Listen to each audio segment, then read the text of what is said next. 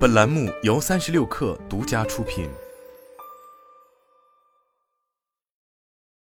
又到每年 WWDC 这个苹果年度开发者大会，堪称全球消费电子行业的春晚，是网络流量与媒体聚焦的保证，更是影响行业产品的风向标。苹果不能没有中国市场。今年，大批中国媒体与自媒体时隔数年再次受邀来到硅谷，现场感受苹果每年最重要的两大发布活动之一。不过，全球媒体来到硅谷之后，依然是聚在苹果园区看录像。除了发布会之后看到新品，他们和全球苹果粉丝并没有太大差别。自从疫情开始之后，苹果就开始事先录制发布会视频，并乐此不疲。就算去年苹果开始恢复线下活动。也没有回归此前登台展示的传统方式。毕竟事先录制视频有诸多优势，可以录制精美的视频，加上各种眼花缭乱的转场特效。库克和 Craig Federighi 两大高管还享受了角色扮演的炫酷快感。事先录制发布视频的另一个好处是，苹果可以配上更准确的各国语言字幕，而且有时间人工进行精翻。像破圈这种中文翻译，在粗糙的机翻中是不可能看到的。以往国内媒体在接入苹果 WWDC 视频流的时候，还需要请一个中文同传，翻译精准度很难保证。现在苹果直接打掉了这一中间环节，用户直接看苹果官网直播就可以完美了解所有产品信息。令人印象深刻的是，今年的 WWDC 主题演讲，苹果 CEO 库克只是在开始和结束时出场致辞，高级副总裁 Frederick He 一个人带起了全场诸多产品的发布串场。今年五十四岁的他，也是乔布斯在 NXT 的爱将，一步步晋升为苹果所有产品的产品主管。或许他才是最适合的库克接班人。言归正传，简单介绍下苹果发布的产品：iOS、iPadOS、macOS、watchOS、tvOS 几大软件平台进行了年度更新，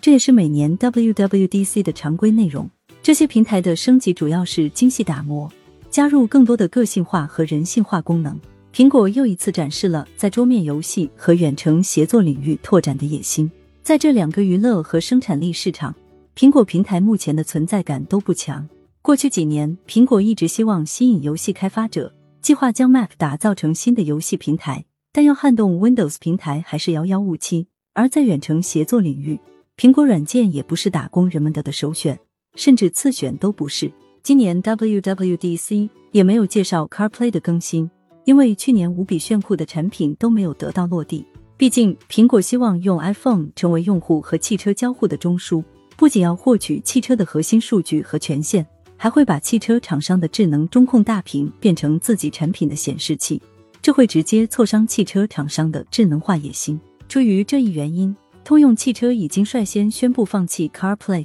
丰田和宝马汽车也处于观望状态。虽然 WWDC 传统是个软件发布活动。但苹果也会在夏天更新硬件，主要是 Mac 产品线。苹果先后发布了搭载 M2 芯片的十五寸屏 MacBook Air，完成了笔记本产品线的全尺寸覆盖；搭载升级芯片 M2 Ultra 的 Mac Studio 和 Mac Pro，完成了 Mac 产品线向自研芯片的全面转型。至此，苹果电脑不再使用英特尔处理器。当然，在今年的 WWDC，这些软件和硬件更新都彻底成为了配角。因为所有人的关注点都放在了一款神秘产品上，在发布会前半段，苹果几乎是心急火燎的匆匆介绍完所有软硬件，就为了给这款 One More Thing 留出最多的四十分钟展示时间。传说中的苹果混合现实头显终于发布了，不夸张的说，Vision Pro 绝对是苹果过去十年最受关注的新品，这是苹果首次进入 MR 产品领域。尽管外界已经传言了数年时间。但这次苹果的保密工作相当严密，外界直到发布会才真正了解产品功能。Vision Pro 无缝融合了现实环境和虚拟世界，用户甚至可以带着头显行动自如。用户可以自行切换 AR 和 VR 模式，自主调节屏幕显示范围。当用户带着头显时，如果其他人靠近一定距离，会自动出现在 Vision Pro 的视野中。即使用户不可以同时佩戴眼镜，但可以选配磁吸近视镜片。每一款苹果划时代产品都会配备全新的人机交互方式，正如 Macintosh 率先商用了鼠标，iPhone 用了颠覆性的多点触控，Vision Pro 也用了创新的空间位置感知和眼球追踪等多种技术。用户可以用眼镜、语音和手指来进行操作和输入。和苹果展示出来的精美虚拟世界相比，扎克伯格的元宇宙就像是粗糙的山寨空间。目前，Vision Pro 可知的信息包括采用双芯片设计，采用运算芯片 M 二和实时感知芯片二幺、四 K 显示。红外摄像头进行空间感知，新操作平台 Vision OS 有待开发者打造生态，但兼容 iOS 和 iPadOS 应用，可以连接电源持续使用，外接电池续航两小时。二零二四年初面向开发者发售，售价高达三千四百九十九美元。尽管 Vision Pro 明年才能上市，具体参数也没有公布，也没有开放媒体评测，但发布会上展示的使用体验无疑令人着迷和惊叹。这绝对是目前行业最好的混合现实产品，没有之一。当然，具体的使用体验、佩戴舒适度和发热程度，还需要后续上手才知道。无论是智能手机、平板电脑、智能手表，还是智能音箱，苹果都不是最早推出产品的行业开拓者，总是等到竞争对手至少发布三代以上产品，培育了足够的市场热度和用户需求，才会推出自己的产品。靠着成熟完善的产品、精美设计做工和平台生态粘性，从而一举收割市场用户，拿走行业最大的份额和营收。他们进军虚拟现实领域，同样也是如此。谷歌、微软、索尼、三星、HTC、Meta 等主要厂商已经在这个领域试水了七八年时间，迭代发布更新了数款产品，产品形态从 VR 到 AR 再到 XR，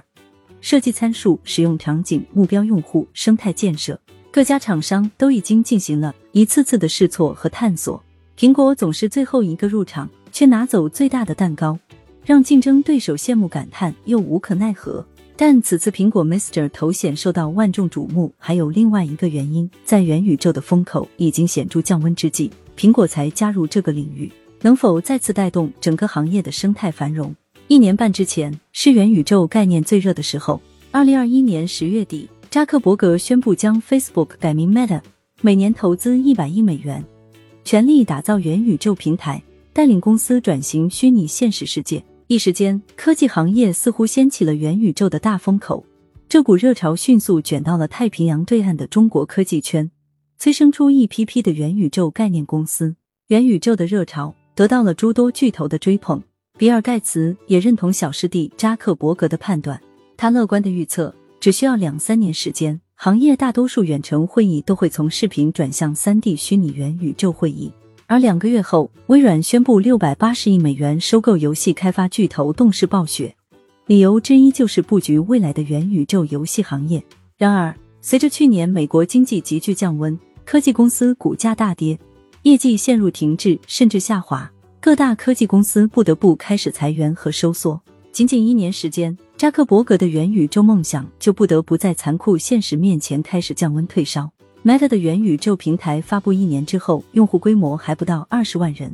远远低于扎克伯格制定的三十万目标。但是，二零二二年，扎克伯格就在元宇宙概念上烧掉了一百三十七亿美元。去年年底的 Meta 大裁员，也包括了元宇宙所在的现实实验室部门。扎克伯格对元宇宙的痴迷投入，更成为了 Meta 员工质疑和投资者的抨击对象。财报显示，今年第一季度，现实实验室再次巨亏了四十亿美元。尽管扎克伯格并不承认自己的元宇宙战略失败，但他的确开始被迫面对现实。近期明显开始转变口风，在提到优先增长领域时，开始大谈近期最热的 AI，也很少再提每年投入百亿美元开发元宇宙的梦想计划。与此同时，另一家在二零二一年推动元宇宙梦想的微软，也在调整方向，全力投入生成式 AI 领域的研发。曾经大热的 Hololens 项目已经被微软打入冷宫，项目团队进行裁员或是内部调整。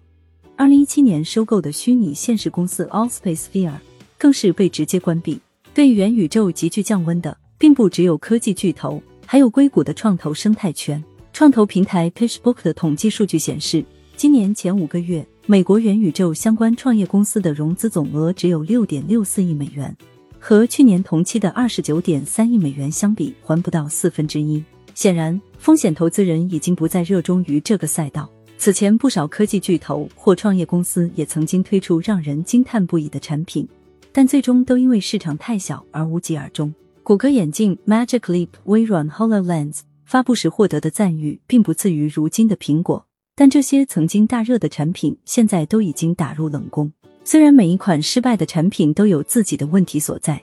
但他们的失败都有着共同的原因：硬件价格、生态内容和使用场景是 Mister 产品能否获得用户的关键。虽然苹果也想进军游戏行业，但 Vision Pro 的目标用户并不限于 VR 游戏玩家。Vision Pro 几乎是 iOS 生态的虚拟延伸，也可以兼容目前的 iPadOS 应用。这意味着用户以全新的虚拟世界体验目前 iOS 上的应用。这个定位极大拓展了 Vision Pro 的使用场景。为了体现 Vision Pro 生态内容建设战略，苹果在发布会上请来了迪士尼 CEO 艾格，后者展示了迪士尼内容在 Vision Pro 上的体验，并宣布流媒体平台 Disney 将会在 Vision Pro 发布时搭载。但是讽刺的是，迪士尼在两个月前的七千人大裁员中关闭了元宇宙战略部门。元宇宙硬件市场空间到底有多大？或许很难有精准的预期，但眼下的市场状况的确很不乐观。市场研究公司 NPD 预计，去年全球 VR 头显市场销量同比下滑了百分之二。而另一家市场研究公司 CCS Insight 的统计数据显示，去年全球 AR VR 设备的总销量下降了百分之十二，只有九百六十万部。因为规模和成本考虑，苹果极少打造小众市场的产品。因为只有进入大众市场，才能获得巨大销量。苹果每年 iPhone 的销量在两亿部左右，平均售价超过八百美元，这是营收的核心基石。但 Mister 头显或许是苹果最特别的产品。市场调研公司 Counterpoint Research 预计，苹果 Mister 产品的第一年销量可能会达到五十万部。超高的定价显然是阻止 Vision Pro 普及的最大壁垒。虽然外界此前预期苹果 MR 产品可能定价高达三千美元。但最终公布的价格还是远超预期，三千五百美元。这个定价是市场主流 VR 产品的数倍之多。Meta 刚刚发布的 Quest 三定价只有四百九十九美元，索尼 PlayStation VR 二的定价是五百五十美元。在全球经济面临衰退前景、消费电子行业需求萎缩的当下，如果这些售价只有苹果七分之一的 VR 产品都卖不动，三千五百美元的 Vision Pro 能有多大的市场销量？或许只有苹果能够承受初期亏损，耐心等待数年，培育生态市场需求。但高昂的硬件价格始终是 Vision Pro 普及的最大障碍。